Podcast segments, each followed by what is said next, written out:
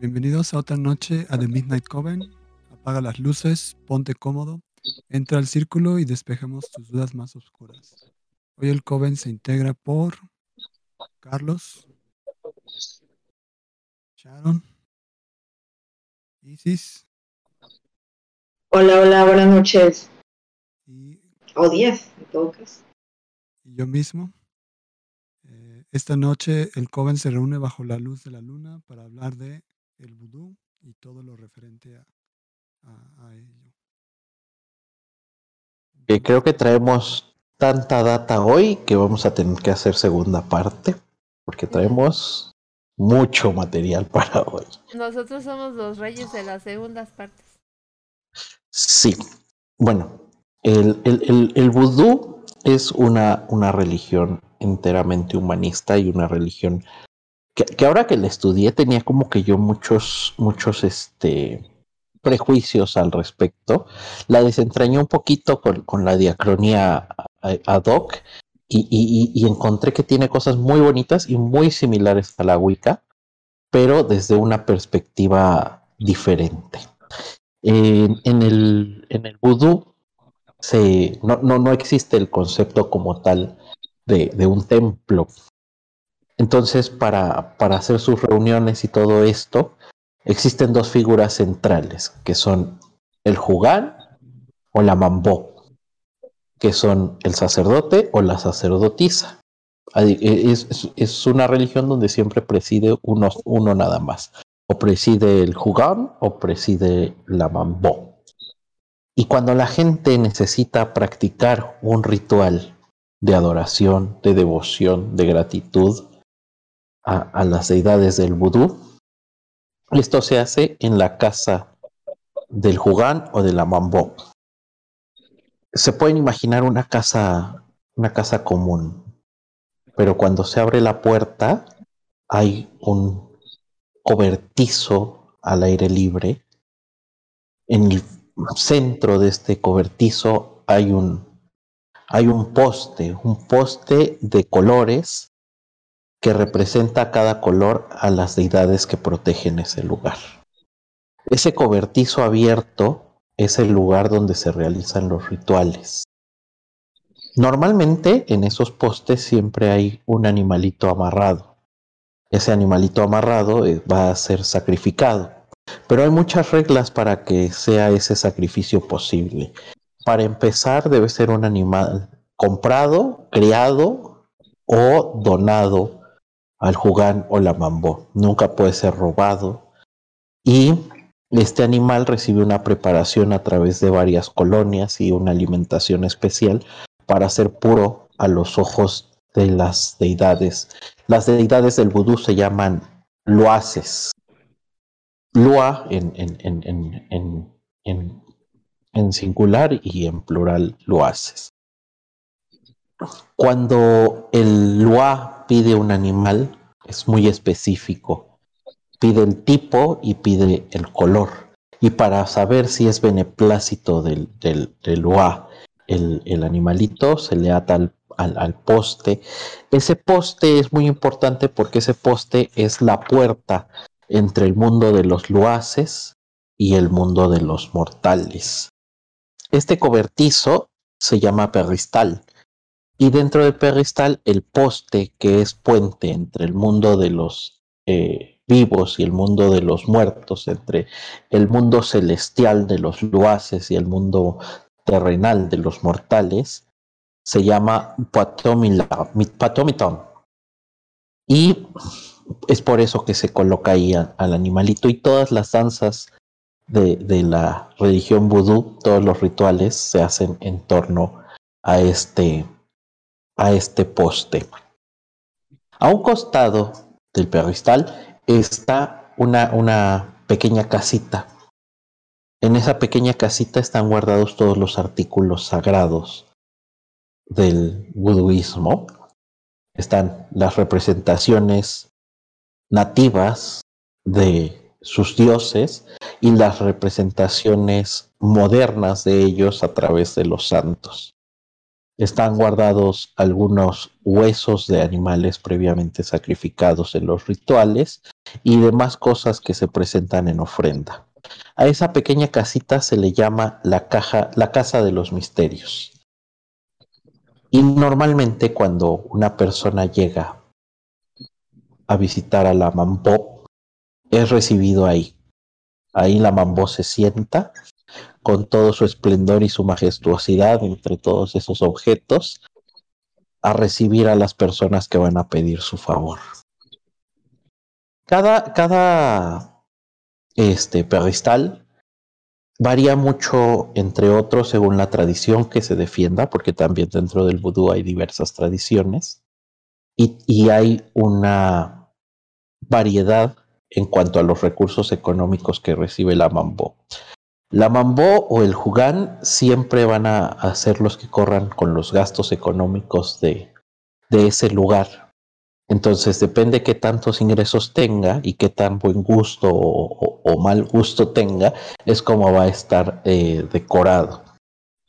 Em, el, el mambó, la mambó o el, o el jugán son, son este, llamados médicos brujos también, porque curan enfermedades. Estuve leyendo que hay grandes casos documentados, mucha, mucha información de casos documentados donde a través de rituales de vudú se ha, eh, se ha sanado el Alzheimer, la epilepsia y algunos tipos de enfermedades mentales, que para la mambó o el, o el jugán se llaman enfermedades sobrenaturales. No existe el término enfermedad mental para ellos. Y es muy curioso que, muchos científicos lo han estudiado porque encuentran como que es una panacea, una cura milagrosa, que de repente está la gente ya perdiendo sus facultades, vuelven a la consulta, al seguimiento y están completamente sanos. El, el doctor no se lo explica, pregunta cómo lo lograron y siempre hablan de, de que hubo un, un ritual, un ritual hindú, un ritual vudú, perdón, para, para lograr esa, esa sanación. Cuando, cuando la persona ha acordado lo que necesita de la mambó, empieza a llegar la gente, la gente que participa del ritual. Empiezan a sonar los tambores. Los tambores funcionan para, para la, religión vudú como para los católicos la campana. Con la campana se invoca al Espíritu Santo, con el, eh, con el tambor se, invoca a los loaces, a loa en particular que se va a invocar ese día. Hay algo muy curioso. Eh, la gente difiere mucho sobre qué tipo de, de, de religión es el buduismo porque algunos dicen que es monoteísta, porque reconoce que hay una deidad suprema que se llama el Ranmet. Pero a la vez dicen que hay varias deidades menores y tampoco se ponen muy de acuerdo en esto. Para unos son 21, 21 los, los loaces y para otros son 101 loaces. Así que es como que muy, muy variado. Dentro de los loaces hay dos divisiones muy, muy grandes. Los loarada, que quiere decir que son los que vienen de la tierra Arada, que es la capital del reino de los loaces. Es decir, son las deidades que vienen desde África acompañándolos. Si nos ponemos a pensar en, en los esclavos que llegaron a América, tenían deidades amables, benéficas, amorosas, porque ellos vivían en paz en África. Después son subidos a los barcos, donde morían de tifoidea, de calenturas, perdían a su familia, eran maltratados, sometidos a unas condiciones infrahumanas. Y eso los hacía estar tan a la defensiva que nace el panteón creoló, este panteón es el panteón de las deidades que nacen en América. Las deidades que nacen al llegar a, la República Dominicana y a Haití. Estas deidades son eh, las deidades a las que se les invoca para hacer hechizos, para hacer rituales, para dar sanaciones. Pero son vengativos, son caprichosos, porque es, es lo que ellos necesitaban, es la fe que ellos necesitaban al ser esclavos y estar tan lejos de su tierra y de su gente en esas, en esas condiciones tan, tan terribles. Wow. Súper interesante y, y creo que, como decías, que encontraste ciertas similitudes. Era como lo que me habías platicado, ¿no? De que a veces eh, un sacerdote hombre y una sacerdotisa, uno puede como guiar, pero no puede tener más poder que otro. Entonces, como que tiene que ser o uno u otro. Entonces, está interesante. Sí, sí, se encontré mucho- muchas similitudes también al estudiar un poquito sobre las deidades, pero las deidades sí están muy complicadas porque es como muy contradictorio la información que encuentras en un lugar y en otro, y al no tener como una base sólida, eh, compararlas puede resultar muy, muy errático. Entonces, pero al, encontrar las deidades sí encontré que todas son deidades naturales. Está el dios de los caminos, el dios del río, el, el, el Lua del monte, entonces sí, es, está- eso también está como que muy parecido a, a las tradiciones paganas. El que se les prohibiera por, por los cristianos el llevar a cabo su religión con libertad me hace encontrar mucho parecido con la estreguería en Italia, donde las mujeres se tenían que ir con la escoba hacia el bosque para que nadie la siguiera, la escoba con el pretexto de ir a limpiar algo, y se escondían en el bosque y ahí hacían sus rituales en torno a una hoguera como como en, en, en como los, este, buduistas lo hacían también. Ahora lo hacen en, en la casa de la Mambó, pero antiguamente se tenían que esconder entre las plantaciones de, de banano de, de Haití de República Dominicana para, para hacer sus rituales lejos de la mirada de los cristianos que condenaban tanto su, su paganismo. Wow. Yo sé que Abraham tiene información acerca de esto y, y hablemos de, de los muñecos. Hablemos de esos personajes que a mucha gente le dan mucho miedo y me pasa porque cuando yo hago muñecos tejidos que se parecen a alguien, siempre me dicen, ¿es un muñeco vudú? Y no, amigos, no hago vudú. Que, que no son malos los muñecos vudú. Por ahí podemos empezar. También. Exacto. Y que no siempre son con fines negativos, además. Exacto. Como yo tengo la mía que pues sirve para, para el Reiki. Qué bonita. También si lo pensamos, es, eh, o sea, eh, dentro de, la, de los tecnicismos estaríamos hablando de que tienes una muñeca vudú. Prácticamente. Pero para sanar el cuerpo. Exactamente, y también muchos, muchos este, juganes y muchas mambo hacen muñecos vudú para sanar. Hablemos de eso. Cuéntanos. Eh, encontré que eh, en general los muñecos vudú realmente no, ah, no son una parte tan importante de, la, de la religión este, de vudú, sino que más bien ha sido como que la, ah, eh, los medios, sobre todo las películas, las que han este, metido esta idea de que relacionan directamente el, el muñeco eh, vudú con esto de, de- de- del vudú. Entonces, eh, encontré por aquí, si bien nos estaba comentando este Carlos, de que eh, sobre todo se daba en, Haití, eh, esta parte de la, religión, yo encontré que se hace una divergente, un- una variante en, en Luisiana, que es justamente ahí a donde llegaron varias de, los, de las personas que trajeron para, para las plantaciones ahí en, en- Estados Unidos, antes de ser Estados Unidos prácticamente.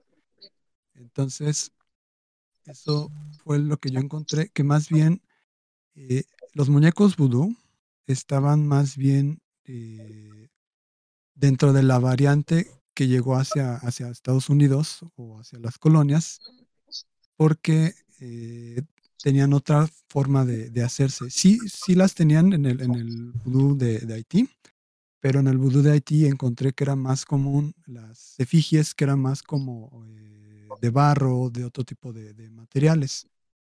Sí, eh, sí tenían de los, de los tradicionales de tela que, que, vemos en varios lados, porque justamente en Haití también hay plantaciones de, telas y de, algodón, de, los materiales que justamente necesitan para los, los, originales, los, muñecos vudú, ¿no? Pero justamente, como ustedes comentaban, no es que sea para algo maligno, no es como que el, muñeco sea para causar daño, que es la, la, lo que siempre nos muestran en las películas, ¿no? Que, eh, por ejemplo, eh, un, una de las que se me viene a la, a la, mente así rápido es, por ejemplo, Chucky. De hecho, cuando Chucky, o el este, no me acuerdo ahorita del asesino que, que, se mete en el. Rey. Gracias, gracias. Se, se, mete en el, en el muñeco de Chucky, él justamente lo hace sí, según, este, porque practica vudú, ¿no? Entonces, desde ahí lo vemos como algo muy, muy, muy maligno, muy oscuro, pero pues en realidad no es, no es nada de eso, sino que simplemente eh, los muñecos pues eran una representación de algo que querías eh, lograr también. Entonces, eh, por ejemplo, si a una persona querías que le, que le fuera bien en el trabajo eh, o que no lo, no lo dañaran, tú le lanzabas, haces tu muñequito. No encontré mucha información si era precisamente necesario lo de ponerle algo este, de, la, de, la, persona para que funcionara la, magia. Eh, no sé si alguien encontró algo de eso, pero generalmente en las películas es lo que, es lo que pasa, ¿no? Es lo que vemos, de que para que eh, funcione la magia necesitan un, un, cabello, un pedazo de ropa de la persona, un algo que haga que represente a esa persona. Pero les digo que así en, en la literatura como tal, eh, no, no, lo, no lo manejan, sino que más bien siento que esa parte la, la tomaron de la, de, de las medias, de, de, las, de las películas. Entonces, lo que sí encontré es de que eh, generalmente para que se, o como era el de los materiales que encontraban ellos, eh, tanto en Luisiana como en, como en Haití, eh, el este que le llaman el, musgo español o básicamente musgo que, nosotros conocemos.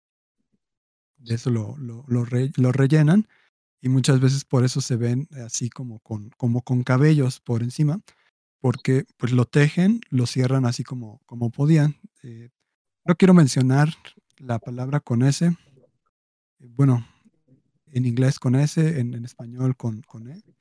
Ya ven, la, la, gente de color negro pues siempre, eh, en esos tiempos era lo, lo, lo que eran. Entonces, pues realmente al, momento de hacer tu, tu, muñeco, pues no tenías muchas este, herramientas con qué hacerlo, porque pues tú no eras dueño de nada, tú eras este, una persona que nada más trabajaba la, la, tierra. Entonces, por eso también la, la representación, así como la, la, más clásica, es casi casi un, un, un, trozo de un saco de papas o de algún tipo de, de costal viejito lo, lo, medio recortaste y lo trataste ahí de, de, de, de armar con lo, que, con, con, lo que tuvieras. Entonces, ese es como que el, el, el, el muñeco vudú clásico, clásico, ¿no? Ok. Eh, ya después, conforme eh, avanzaron las tecnologías, no nada más en, en, en, en nuestra ropa, sino también las, eh, pues las personas que practicaban la, la religión vudú, pues empezaron a, a, mejorar esa parte de los, los, muñecos y ese es el que, eh, el que vemos ya más este, en, en, los medios eh, más hacia adelante, ¿no? Así como ya con una forma bien definida, con hasta a lo mejor con, con botones o con alguna, este, alguna otra uh, cosa que lo hace verse como, como si fuera un, un, una persona, ¿no? Entonces, les digo, eh, generalmente esta parte de la, de, la, representación de los muñecos vudú, ya ven que eh, para provocar daño, como regresando un poquito a lo de la, de la película de, de Chucky, hay una escena muy, este, que se me quedó muy grabada, porque la verdad se ve muy dolorosa, que pues Chucky ya está, no recuerdo si es la primera o la segunda película, eh, arma su, su muñequito vudú de, de, uno de los policías que lo estaba persiguiendo y le, le tuerce una, una, pierna. Entonces nada, vemos como el, el, el, pobre policía pues ahí se cae con la pierna rota prácticamente. Entonces, esa es más como la, la, la representación que nos da el, me, medio, la, las películas, que sí, sí encontré que, que había gente que sí lo practicaba, no para provocar daño físico, sino más bien para provocar este eh, entre malestar mental y también un poco este malestar físico, pero de ese tipo de dolores que, que uno no sabe describir, ¿no? O sea, ese sí es un poco más parecido al, al, de las películas, de que tienen su muñeco y le pican la panza y alguien siente como que un, una molestia en la panza. O sea, no, no es un dolor, sino como una, una sensación rara, una molestia ahí en, en, en la panza. Y ese otro tipo de, eh, de, de, magia, digamos, con los muñecos vudús, se le atribuye mucho a esta señora que era de, de Luisiana, Marie Labou. Laja. Labo. Este, Madame. La Madame. ella es la que le, le, le, atribuyen un poquito ese tipo de, de, de magia, pero en esa parte sí este, es un poco más obscuro, ¿no? ¿no? No encontré así como que hubiera demasiada información que la relacionara tanto, sino que era más como, ah, pues la gente decía que, que ella hacía esto, ¿no? Hay, ella... hay, muchas crónicas de, de, Nueva Orleans donde cuentan cosas maravillosas. No sé si leíste el caso de los, de los policías. Resulta que ella le había lanzado una maldición a, a una bruja adversaria suya de vudú. Ahora, bueno, ahora, ahora con lo que le hice que no era una bruja, sino una mambo. Le lanzó una maldición a una mambo, porque eso sí, el, el vudú permite como que ser vengativo. Volvemos a lo mismo, venían de un pueblo, de ser un pueblo muy sufrido y estaban a la, a la defensiva cuando alguien los, los agredía. Entonces, eh, esta mujer a, a, a, a, la casa de esta, de, a, la, a la policía y la acusó de, de hechicera, de magia negra, de satanista. Entonces un policía fue a interrogarla y ella eh, llamaron a la puerta de la casa de la mujer y la mujer no, no abrió, no abrió la, la, no abrió la puerta, abrió la ventana, salió una mano llena de anillos, llena de, de pulseras, hizo un, garigoleo con la, con la mano y el policía cayó dormido ipso facto delante de la puerta. El policía despertó, no se acordó de nada, regresó a la comisaría y los transeúntes contaron lo que había pasado. Entonces mandaron a dos policías. Llegan dos policías, llaman a la puerta y lo mismo. Se abre la puerta, sale la mano tan llena de avalorios y un policía le pega una patada al otro policía y el otro policía le regresa un puñetazo al otro policía sin ser eh, conscientes ni tener la, la, la, la, voluntad de dañar al, al, otro. Entonces fue como que ahí empezó ese, ese mito de, de, que Marilo hacía los muñecos vudús y, y, y resulta que, que, fueron varias, varias veces que fueron a buscarla y siempre pasaba algo, algo similar, hubo un ataque de risa incontrolable, este, hubo muchas, muchas este, partes, no, me, no las tengo muy frescas porque no, no, no estudié mucho sobre Marie Laveau, pero eh, de ahí viene el mito, pero son crónicas, como dice Abraham, eso no quedó en los archivos de la policía, sino que fueron eh, los cronistas de la ciudad los que, los que guardaron eh, testimonio de todas las historias de lo que hacía Mari Labo.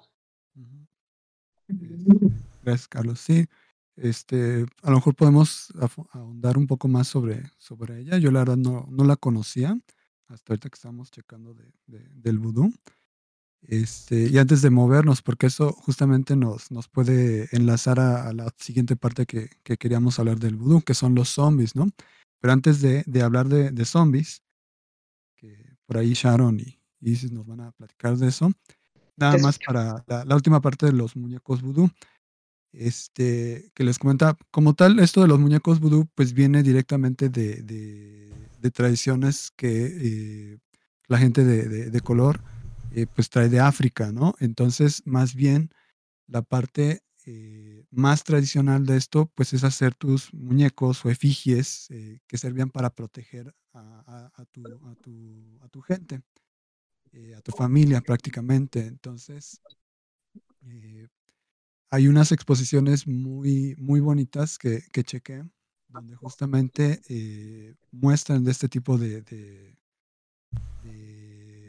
de muñecos que en teoría sí son muñecos vudú, pero son más bien como más ancestrales, o sea, como que vienen de, todavía más para allá, porque pues estos sí eran más como de barro y de cuerda y de hojas.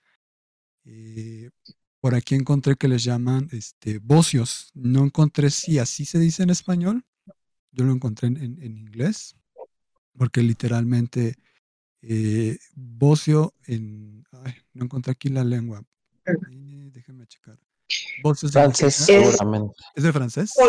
Colosoy.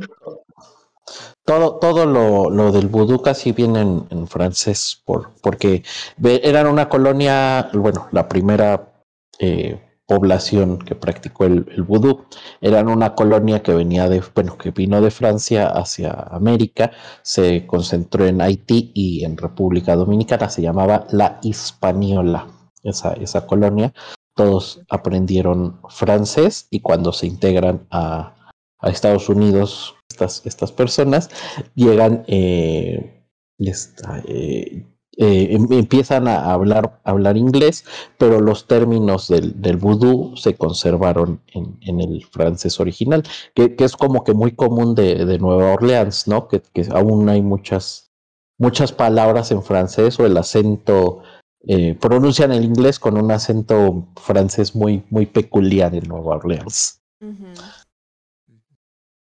Les tengo un dato interesante que probablemente vaya a cambiar el camino de este podcast. Bueno, de este tema en específico. yo. Eh, yo dije, ya nos contó Televisa. Chisme. Chisme, ¿qué pasó? Contexto. Les tengo datos. Hay pruebas en la antigua Grecia en donde se han encontrado yacimientos y excavaciones eh, de muñecos vudús hechos a partir de, de bronce, de arcilla. Estos siempre con una tablilla de maldiciones en donde se ponía una consigna para tumbar de algún modo al enemigo entonces, por ahí hay cierto dato en donde se nos lleva hasta la antigua Grecia, de donde pudieron haber surgido los primeros brujos y los primeros fabricadores de muñecos vudú, en este caso hechos, como les comentaba, a partir de, arcilla y de bronce, a semejanza del enemigo, y en lugar de alfileres llevaban consigo clavos, mm. eh, también conocidos como colosois y esto se extendió también por Mesopotamia, por Egipto y como les comentaba por la antigua Grecia. Eh, en la tablilla de la maldición se escribía el maleficio para una persona concreta y al muñeco, que bien podía ser, como dije, de plomo, bronce o arcilla, se le tallaban las características de la persona a la que se le deseaba hacer el mal. Pues como les comentaba, eh, se ponía el nombre del objetivo o víctima en la tablilla, dependiendo de las intenciones que se tuvieran para con el adversario sobre el colosoy. colosoy. Eh, se fabricaba atravesándose este con clavos y se ponían en miembros tales como eh, la cabeza, los ojos, extremidades o genitales. Pero dependiendo del área del cuerpo, era como que el significado que se le deseaba dar. Si era, por ejemplo, en el corazón, era para disminuir sus capacidades eh, de fuerza. Si era, por ejemplo, en áreas como orejas, boca, eh, eh, puntas en los ojos, era para que disminuyeran las capacidades cognitivas del adversario. De hecho, se dice que hay tres tipos de colosois, o habían en este caso, vinculados al sujeto. pero con intenciones completamente diferentes y se las voy a enlistar. El primero era el colosoi vinculado a deidades. Estas eran, usadas como un, detalle para deidades peligrosas que pudieran causar daño o favorecer a los enemigos. Se intentaban atraer y dominar las fuerzas de un dios o un espíritu para obtener sus bendiciones a cambio. El siguiente colosoi era vinculado a los espíritus o visitantes hostiles, ya que no se podía eliminar a estos seres, se usaba este colosoi para mantenerlos como con cierto límite, ¿no? Para que no se vieran afectados.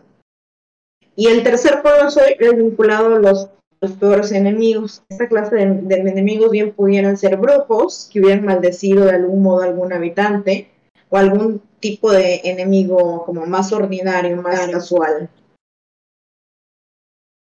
Ok, wow. Está muy También había todo un procedimiento. Sí, y yo también desconocía totalmente de este asunto y estaba leyendo que hay todo un procedimiento para deshacerse de estas maldiciones, ya que solo los dioses podían deshacer los vínculos con los colosois y lo mejor que podía hacer la víctima o sujeto era elevar una oración y hacer un sacrificio a los dioses. Y si era posible, aquellos a quienes habían vinculado a través de la tablilla de maldiciones y el, y el muñeco vudú. La segunda opción era encontrar a tu colosoi y liberarlo tú mismo, quitándole los clavos o girando sus miembros para volver a la normalidad el cuerpo de este, de este muñeco hecho como se comentó, de arcilla, bronce o plomo. Ah, porque aparte, bueno, cabe mencionar que el número de clavos eh, que perforaba la figura siempre eran 13, específicamente, no podía variar de esa cantidad. Y se iban colocando en ojos, extremidades, boca, incluso genitales. Eh, un segundito. También eran eh, fabricados con motivos de juramento o bien objetivos eróticos. Esto para frenar infidelidades, propiciar enamoramientos o eliminar la competencia. ¿Qué les parece? Fíjate que... Bueno, pa... ah. dale, dale, Sharky. Que a mí me... Ahorita que ya lo estamos como poniendo en palabras todas estas explicaciones de de los muñecos, de la religión, de las creencias, como que todo me suena muy parecido entre diferentes prácticas. Ahorita con, lo, con el tema de los muñecos me, me resonaba muchísimo con el Reiki. Y, y bueno, en el Reiki, en el Reiki el muñeco se le llama testigo. El muñeco se ocupa como testigo de la persona. En el caso del Reiki no, no se necesita una prenda de una persona, sino más bien su permiso, que yo creo que eso también es de alguna forma el, el robar el permiso de las personas, ¿no? O sea, si tú tienes una prenda suya, es como si tú le robaras el permiso, aunque no, te, no le des el permiso, solamente que ya tiene su energía. Y, y, yo creo que va por ahí el hecho de que se ocuparan siempre estos muñecos. Era de alguna forma un testigo para ocupar la energía de la otra persona y hacerlo a tu modo.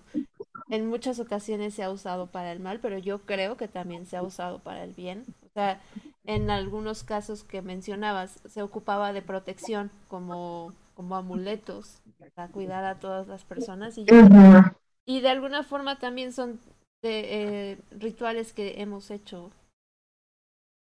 eh, cuando nos dicen como cuelga, la, la, ramita esta de la palma, ¿no? De alguna forma tiene cierto simbolismo.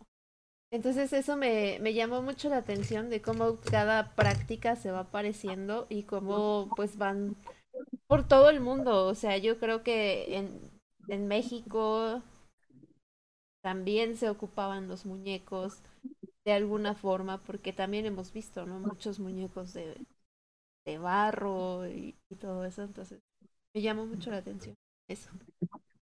Es que este es, esto es un principio que, que, dentro de las ciencias ocultas se estudia con el nombre de magia simpática, tiene un nombre muy peculiar. ¿Qué es la magia simpática? Para que puedas canalizar tu energía y hacer que la magia funcione, necesitas un elemento con el cual puedas asociarlo directamente. Como decías aquí en el caso de, del corazón, el corazón es de donde viene el vigor. Entonces, si querías que alguien estuviera mal eh, en, el tema de la fuerza cuando se fuera a enfrentar en batalla con, contigo, entonces se, hacía el muñeco para que en el muñeco visualices a la persona y se le plantaba algo en el corazón para que ese algo iba cargado de todo el intencionamiento de hacerle mal. Es, eso se llama magia simpática. Por eso estaba todo el tema de los, de los colosoides, de los bocios. No, no, no es que sean muñecos vudú, sino que la magia simpática ha existido desde, desde siempre, a través de pinturas, a través de efigies, a través de, de, muchísimas, de muchísimas cosas. Por ejemplo, yo cuando voy a congelar a una persona, que ya está dando mucha lata, eh, lo que hago es prácticamente en, un papel la abrazo con palabras amorosas para que se calme. lo que estoy haciendo es, magia simpática porque quiero que sensaciones amorosas abracen a esa persona y yo lo hago a través del papel. Es, es, es, es, el tipo de magia que va en opuesto a los decretos, porque el decreto es elabora bien tus palabras para que suceda la magia. Aquí es, tal vez no se te da tanto el tema de los decretos, entonces necesitas un, eh, fetiche, se llama en, dentro del mundo del ocultismo, un fetiche para eh, lograr el hechizo a través de la magia simpática. Pues sí, justo yo también creo que es como, como algo así. Siento que el muñeco en sí no es la herramienta principal y creo que por eso Abraham nos decía, ¿no? Creo que a través de las películas se ha generado todo el misticismo detrás de los muñecos, pero en realidad es más como eso físico que nos permite ponerle la intención del trabajo que queremos hacer. Es, como que muy importante hacer hincapié en, en, en, lo, malo que ha sido el, el, argot popular para, para el vudú. Porque, por ejemplo, salió la serie esta de American Horror Story, donde sale, sale Marie Laveau, que para nada tenía que ver con Marie Laveau, y sale, sale un, uno de los, de los Laus de Loa, Loa, Loa, lo no lo hay eh, de, la religión. Y la verdad es que yo no lo asocié en el momento, pero ahora que estaba leyendo, una de las tesis habla precisamente del humanismo detrás del vudú, que, que, que, que hace un, señalamiento muy claro a esta representación del, del Lua en, en, American Horror Story, porque lo que hace es, es plantear que este Lua es un adicto a la cocaína que ansía matar bebés. Y, ya de ahí me parece muy irrespetuoso que una deidad que tú adoras, en el caso de los buduistas, reciba esa, esa representación en, en, pantalla. Es, sumamente irrespetuoso y sumamente equivocado y alejado de la, de la realidad, porque eso sí encontré, en, el, en el buduismo no se hacen sacrificios humanos. Han, han habido... Eh, juganes y han habido mambos que han sido personas crueles que han desvirtuado lo que es el, el, vudú como tal y han incurrido en, ese tipo de, prácticas. Pero son muy escasos, muy pocos y, se han salido de los preceptos que dicta el, el, vudú principalmente.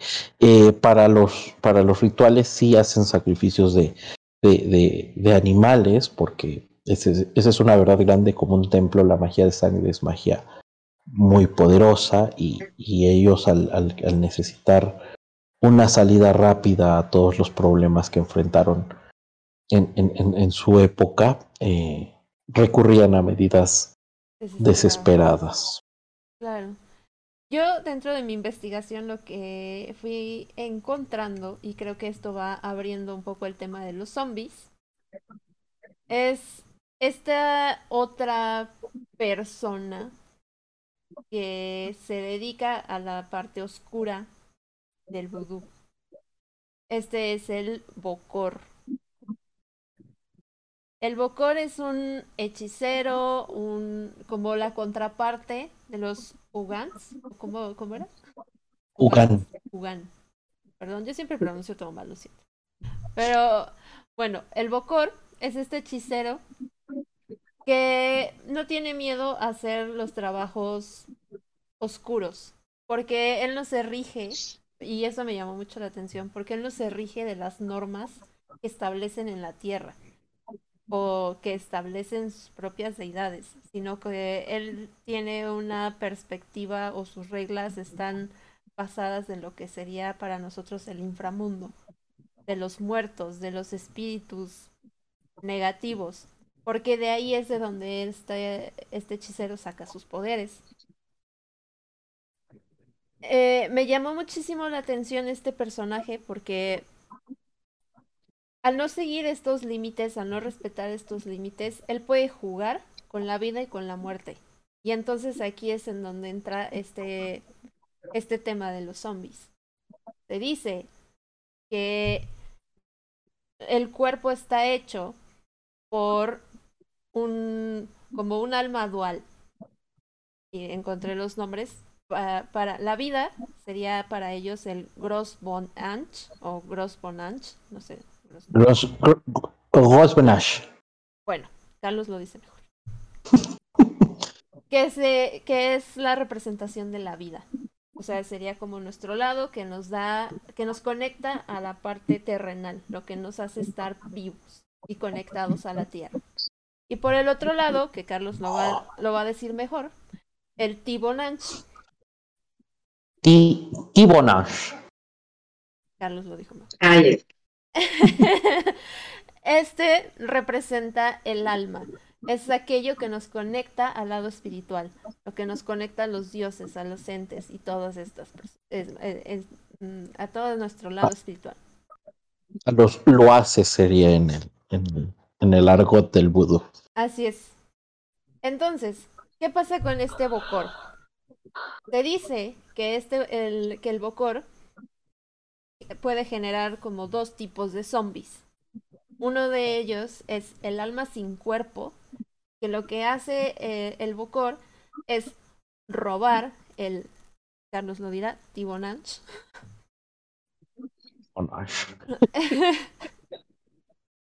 Es que en el, en, el, francés tienes que pronunciar todas como si fueran la sílaba tónica. Ay, mira, yo no sé francés. Lo siento. Aprenderé algún día. Yes. Gracias. Entonces, lo que hace es robarse esta parte del el alma de las personas, meterlos en un recipiente, algo así como en Lilo y Stitch cuando le, cuando dice mis amigas tendrán su merecido y las tienen una perdón me encanta eso cuando las tiene metidas en cucharas en un frasco como de vinagre y luego lo sacude es como algo así un ejemplo que pueden recordar fácilmente y a través de estos trabajos lo que puede hacer es que las personas se enfermen se destruyan cosechas se queden desprotegidas etcétera, etcétera, etcétera. El otro tipo de zombie que puede crear el Bokor es el cuerpo sin alma. Aquí es en donde, y creo que este es uno de los más escuchados, es cuando se, se roba esta parte del Tibonanch o el alma. Y el cuerpo queda enterrado y a las 48 horas después regresan para desenterrar el cuerpo, les ponen una mezcla de químicos y rezos y cosas así, para que entonces los revivan y entonces puedan explotarlos a su conveniencia, usarlos como protección, em, etcétera, etcétera. Pero prácticamente así es como estos bocors que un ejemplo también de Disney muy claro de, del Bocor es el personaje malo de la princesa y el Facilia. Así es. Que amo al doctor. La, ahora, canción del doctor Facilia creo que es mi canción favorita de Disney. Él es un Bocor. Es esta persona que, que no sigue las reglas del mundo terrenal. Y que tiene influencia en el más allá. Así es me, me pareció súper interesante eso, de cómo veían la división del cuerpo que de nuevo está conectado a lo que nosotros ya conocemos. Sí, el, y el grupo, el. Este, mm, ay, ¿qué iba a decir? Estaba leyendo que el zombie espiritual, el que bien puede como eh, puede llegar a ti en un frasco o incluso en un cráneo, se puede otorgar también como una especie de amuleto. Eh, y por lo tanto eh, se, habla, se hablaba también de una toxina, de una especie de polvo zombie que se descubrió en, en los setentas.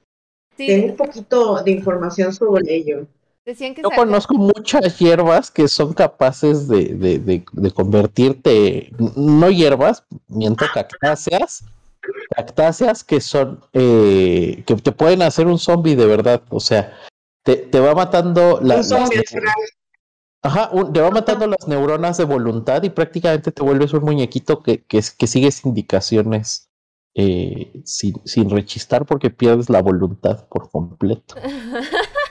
Entonces sí, sí es, o sea, eh, eh, de- dentro del mito sí está al- algo bastante cierto, que es que, que sí se pueden hacer eh, eh, zombies en, en el mundo real, ni crean que les voy a decir al aire cuál es la, la, la cactácea que lo logra, pero sí, sí se puede. Y, y lo, he visto, en- lo he visto en algunas, en algunas ocasiones, sobre todo en esta zona de la, de la Sierra Queretana como, como muchas mujeres cansadas de los maridos golpeadores e infieles terminan con un marido zombie. Así que está como que muy gris esa línea entre de si hacen bien o no hacen bien. Qué peligroso, qué peligroso. Por eso dicen que el conocimiento es poder. De acuerdísimo. Me, bueno, a mí particularmente me llamó mucho la atención una anécdota sobre una persona que estuvo zombificada durante dos décadas Ok. eh, y él cuenta cómo pasó de ser esclavo de estos sembradíos de, de azúcar eh, y cómo, cómo prácticamente se le hizo una especie de lobotomía para que obviamente asumiera todas las indicaciones como propias sin, sin espacio a tomar decisiones. Evidentemente perdiendo también toda voluntad y estuve leyendo que incluso actualmente en vías de que no sucedan este tipo de zombificaciones, cuando alguien se muere eh, o cuando alguien ya está en una situación de coma, los envenenan. Eh, los envenenan y ya cuando los van a llevar a la sepultura les dan vueltas en el pueblo para marearlos y perderlos y que de este modo asegurar de algún modo que no vayan a volver a la vida o que no los vayan a utilizar para fines de zombificación.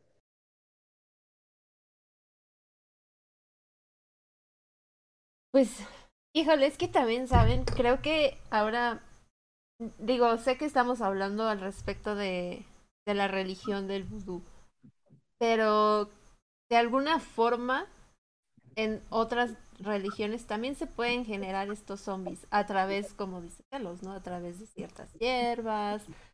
Puede ser que incluso eh, un ser de, de bajo astral se haya apoderado de un cuerpo a través de un sueño o, o algo por el estilo, ¿no? Y creo que ahora ya es el trabajo de sus brujos de confianza detectar cuál de todos estos trabajos son los que están detrás de pues de esta pérdida. A mí me causa intriga, no sé si ustedes encontraron algo al respecto, pero ¿se puede salir de este estado de zombie? No, no hay manera de volver atrás. Al menos eh, en el, tema de lo que se ha visto aquí en México. El, el, vudú es como que muy ajeno a, toda la cultura mexicana, así que no, no sabría decirte si, si es por, por otro método biológico que logran hacer zombies y si, y si pueden volver a la realidad. Pero a lo que yo he visto, con, con ahora sí que con, con los zombies mexicanos, es que, que, que no, no hay vuelta atrás. Esto, Adelante, Sharon, adelante, por favor. esto sería a nivel, digamos que terrenal. Si nos dieran una droga que contamine nuestro cerebro, ¿no? Pero ¿qué pasa a nivel espiritual? Creo Bueno, que de acuerdo cultura hablando de una solución muy, muy cruel, porque es como cuando, cuando llega el punto de que los, los sacerdotes exorcistas ya no pelean tanto por, por, por salvarte la vida, sino por salvarte el alma. Entonces creo que a nivel, a nivel de, de- del vudú también podría ser así. O sea, pueden tratar de regresarte el alma al cuerpo y puede que se logre, pero tu cuerpo ya no va a volver a ser el, el mismo a antes de, de haber sido víctima de esta, de esta maldición, por así decirlo.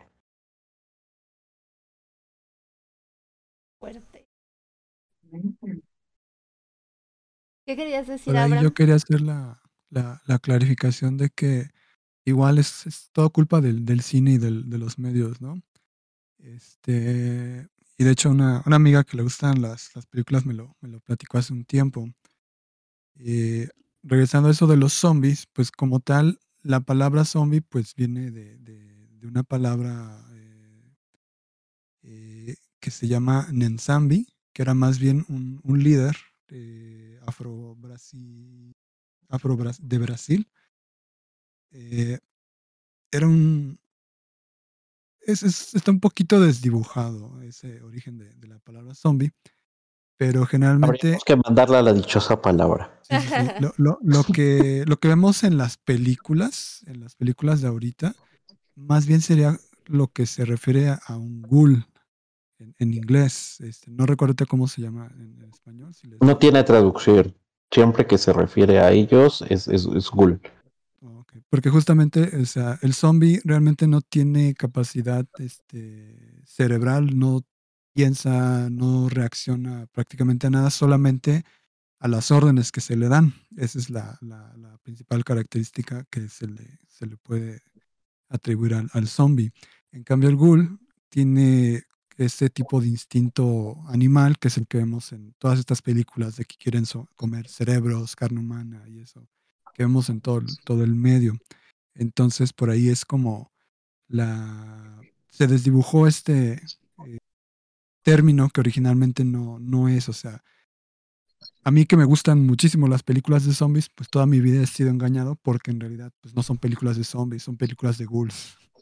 Pero como que la palabra zombie pues tiene más caché y es tan usada que ya no, ya no la podemos cambiar, o sea, ya prácticamente tenemos que hablar de, de zombies y de ghouls de la misma forma, como si intercambiarlos, pero pues prácticamente hablando ahorita de esto de la religión, pues realmente es, este, como lo comentaba este Carlos, ¿no? Eh, el proceso de zombificación puede ser a lo mejor poquito, como el, el del ejemplo de, de, esta señora que la fueron a visitar los policías y que pues ella algo les hizo para que reaccionaran y, y hicieran algo que ellos no querían hacer, que es prácticamente volverte un zombie. Eh, a lo mejor fue así como súper temporal en, en esa historia, pero pues estamos hablando justamente de eso, o sea, qué, qué, qué grado de, de, de zombie eres y si es posible regresar, ¿no? Eh, Eso, eso entonces- sonó como a test de, de- de- de los de Facebook. ¿Qué grado de zombie eres? ¿Qué tan zombie? ¿Qué tan zombie sí. estás? qué tan zombie eres, qué tan zombie estás. ¿Te, te controlan nada más este, la- la- los brazos o las piernas o, o también muerdes? Bueno, pero todo esto viene a raíz de la película esta de George Romero, la de, ay, El- se- la se me olvida. noche de los, de muertos, los muertos vivientes. viviendo. The Night of the Living Dead, sí. De, de ahí viene esta, esta idea de, de- de- del zombie moderno, que es, como bien dice Abraham, es un, es un ghoul, lo que, lo que presentan como zombie, pero hay, en el- según la RAE eh, hay, hay un término para, para términos eh, inadecuados que es usos y costumbres. Por ejemplo, decir hay tráfico es incorrecto, pero ya la RAE lo reconoce por usos y costumbres. Lo, correcto sería decir hay tránsito, no tráfico, pero y así con el con el ghoul y el zombie ya está tan tan tan este tan en la cultura popular que es imposible moverlo a estas alturas, aunque sería lindo para, para reivindicar un poco a la, a la religión vudú, porque sí, la verdad es que sí sentí feito de que, de que es, creo que la, la, la, la tradición pagana más maltratada de todas. ¿Y sí? Coincido. Em, ¿Hay algo más que quieran agregar? Porque a mí me gustaría hacerles una pregunta. A ver. Mm, no, lo, lo demás creo que ya no lo podemos decir al aire porque está como que muy, muy creepy lo que hacen con los, con los animales sacrificados. Sí, no. Demasiado. Creo que hemos dado bastante información muy concreta de, de toda la religión. Y pues a mí me gustaría preguntarles, ¿cuáles son sus películas de zombies favoritas? Buenísima pregunta. Yo, Bueno, Noche de los Muertos Vivientes es un clásico, evidentemente. Pero, wait. Película de Cools favorita. No, des- también puede ser zombies. Ah, pues de zombie nunca he visto una. esa película que vi, White Zombie, esa sí es de zombies como tal. Es en blanco y negro, es viejísima esa. Eh, es de 1932. Con Bela Lugosi. En esa, ajá, en esa Oh. justamente sí, este, eh, sí es una persona que hace o practica eh, vudú y prácticamente pues sí, sí, es, sí vemos a un, a zombie en esa, en esa película, no como en las, en las otras que es, un ghoul, o sea, en esta sí es alguien que está eh, convertido, que no, no tiene voluntad, sino que más bien la persona que lo, zombificó pues lo está controlando. La verdad, tiene rato que no la vi, que la, que la vi, entonces la verdad no me acuerdo muy bien de qué pasó. Igual, eh, ya ven, las películas en blanco y negro o un poco viejitas, realmente no, no tienen una facilidad a la hora que la, las ve uno, o sea, los guiones y la forma de escribir y de filmar pues eran muy diferentes, entonces no, no, la no recuerdo de, de qué era, más que, que incluía ahí el, el, el zombie. Yo tengo dos muy, muy opuestas. La primera la disfruto como no tienen idea. Creo que de, de, de, de- pero demasiado, que es Plan 9 del espacio exterior. Ok. también en, en blanco y negro. Está categorizada como la peor película jamás filmada y es divertidísima. Es de, de Ed Wood. Salen las, las, las partes donde, donde están los. Porque es- son aliens que despiertan a, a los muertos. Desde la premisa ya es ridícula. Sale Bela Lugosi también. Y creo que fue la última película que hizo Bela Lugosi. Y, y, y, y, eh, y cuando llegan los platillos voladores, ves el platillo con el hilito. Hay escenas donde se ve el micrófono. La, la, la, la- cuando destruyen las tumbas se ve que es todo de cartón, pero, pero se divierte uno mucho.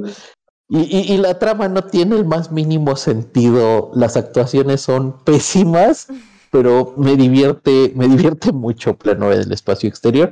Y la contraparte, ya siendo un poco más serio, sería la de 28 días después. Ok, ajá. Esa, esa me gusta mucho. Mm.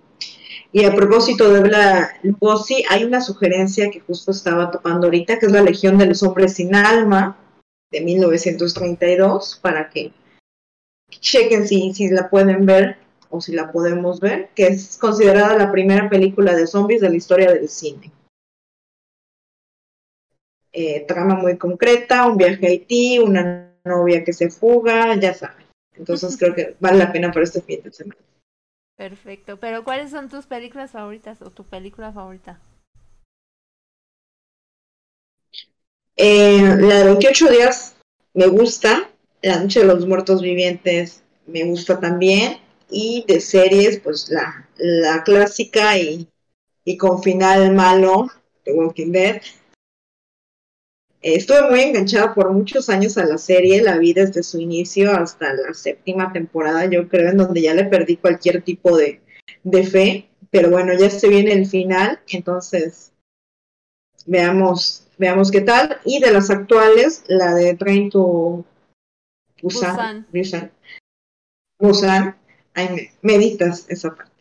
Eh, también se me hizo buenísima, la primera y la segunda. Ah, sí está buena.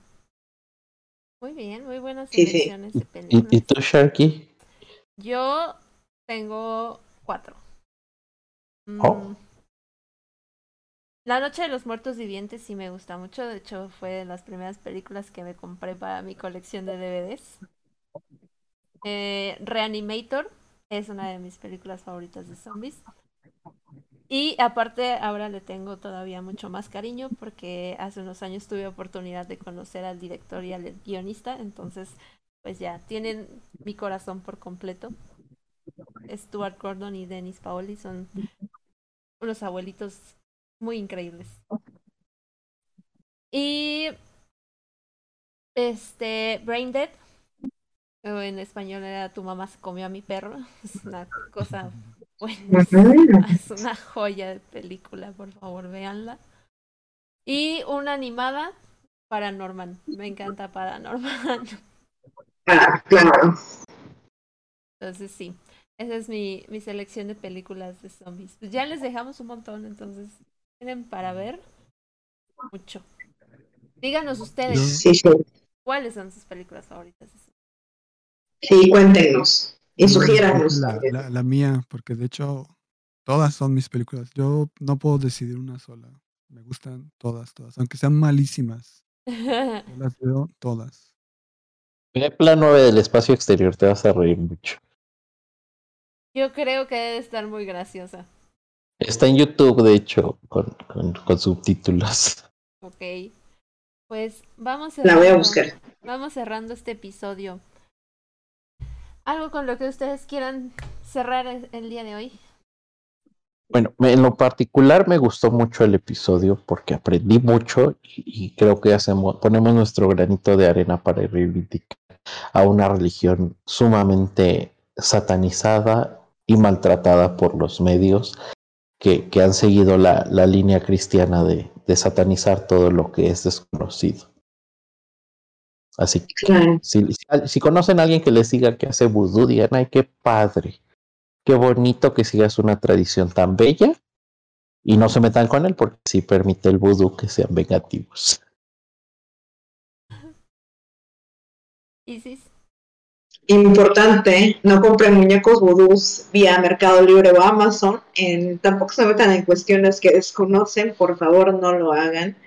Eh, todo, todo con, con cuidado y medida y sobre todo, pues hay que educarse. Si queremos entrar a alguna práctica, me parece importantísimo educarse antes que nada. Eh, igual a mí me encantó este episodio, me da muchísimo gusto nuevamente estar aquí compartiendo tertulia y conocimiento con, con ustedes.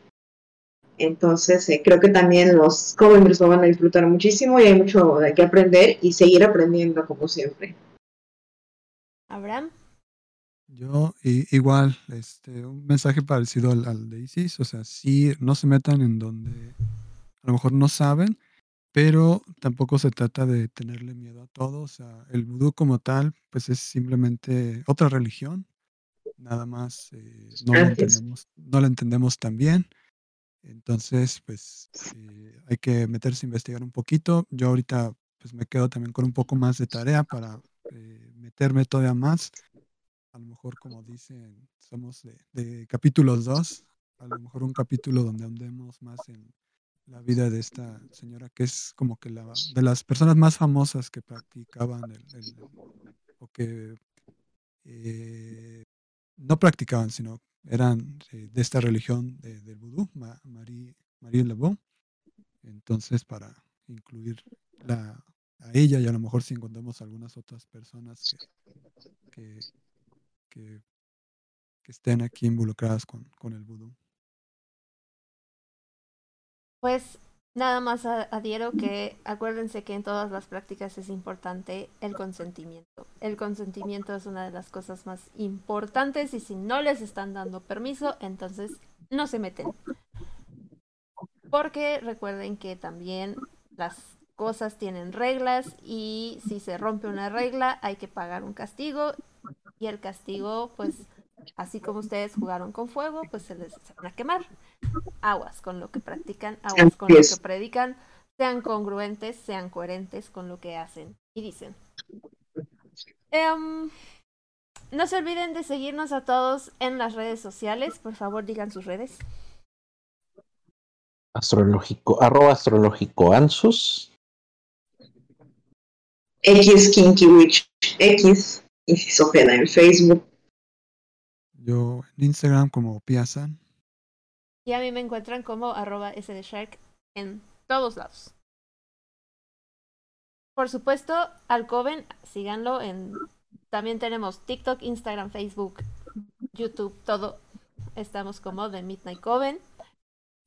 Por favor, suscríbanse a nuestro canal, denle like a este video y a todos nuestros videos anteriores porque de verdad es un trabajo que nosotros hacemos porque nos gusta y nos gusta compartir esta información, investigar, aprender y queremos que ustedes aprendan con nosotros. Entonces, suscríbanse, denle like si este video les gusta, compártanlo con todos sus amigos y si ustedes quieren ser parte del Coven, pueden unirse enviando sus historias paranormales a midnightcoven0.gmail.com o se pueden eh, integrar al grupo de Facebook que estamos como Coveners.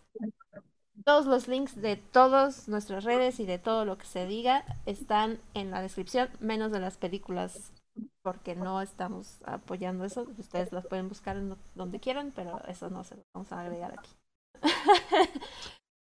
pues muchísimas gracias. Es un episodio muy bonito, muy completo. Espero que les guste mucho. Nos vemos a la próxima. Bye. Bye bye. Bye.